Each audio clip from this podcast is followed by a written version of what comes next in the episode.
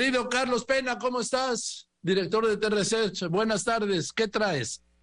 Buenas tardes, mi querido Joaquín. Eh, cifras es viernes, cifras de seguridad, ¿cómo cerramos la semana? No es tan buena semana, de hecho no es nada buen mes, Joaquín.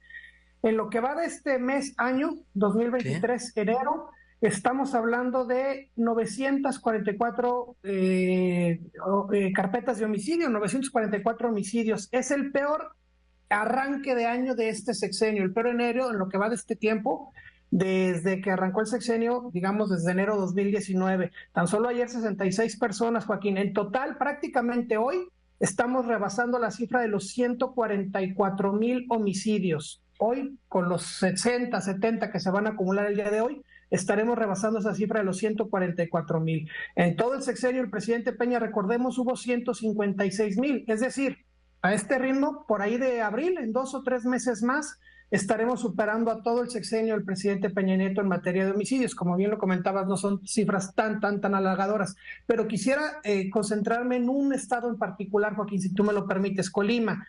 En Colima, todo el año pasado hubo 3.152 homicidios. ¿Qué significa esta cifra de 3.152 homicidios? Significa 62% más que en el 2021, Joaquín fue la entidad que más creció en homicidios, no necesariamente en cantidad, pero sí en porcentaje.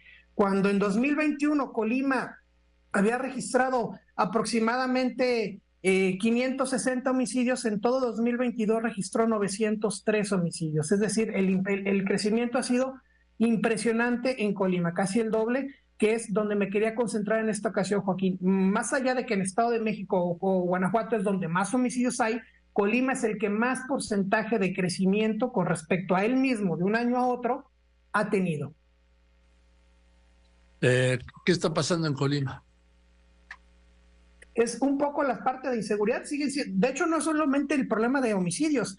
Cuando revisamos un poquito las cifras en Colima, también ha aumentado un poco la parte de violencia familiar, la parte de secuestro, la parte de extorsiones. Prácticamente todos los delitos se han descompuesto. En Colima, eh, digamos que no se salvan nada. Es decir, desde secuestros, homicidios, extorsiones, eh, violencia familiar, acoso sexual también está muy alto en Colima, está creciendo, pero particularmente homicidio, parece que algo está pasando, como tú bien lo dices, que está creciendo de un año a otro impresionante.